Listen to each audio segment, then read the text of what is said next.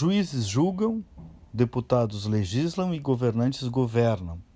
Foi assim que Montesquieu ensinou, na tripartição de poderes, ou na interdependência de poderes, ou ainda no sistema de freios e contrapesos, teorias que a gente estuda no direito.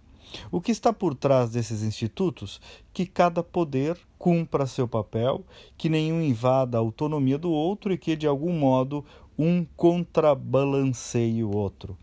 Mas, no nosso Brasilzão de Deus, presidente da República nomeia ministro do Supremo Tribunal Federal. O legislativo distribui emendas parlamentares para obras, ou seja, governa. E o judiciário, evidentemente, legisla. Pega uma legislação e vira do avesso a pretexto de interpretar. Nosso modelo institucional, meus amigos, nosso modelo constitucional venceu. A Constituição lá de 88 já não combina mais com a sociedade atual. Ontem, a propósito, aqui na província, um desembargador impediu uma votação da Assembleia. Por sinal, um desembargador com clara identificação política com os sindicatos.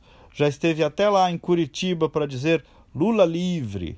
Olha, eu não tenho condições de avaliar o mérito da decisão, pelo menos não tenho condições no detalhe, mas conheço política e direito o suficiente para entender que quem deve decidir sobre leis é o próprio legislativo.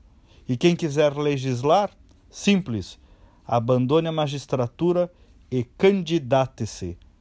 Bom dia, família Band News. Bom dia, Diego.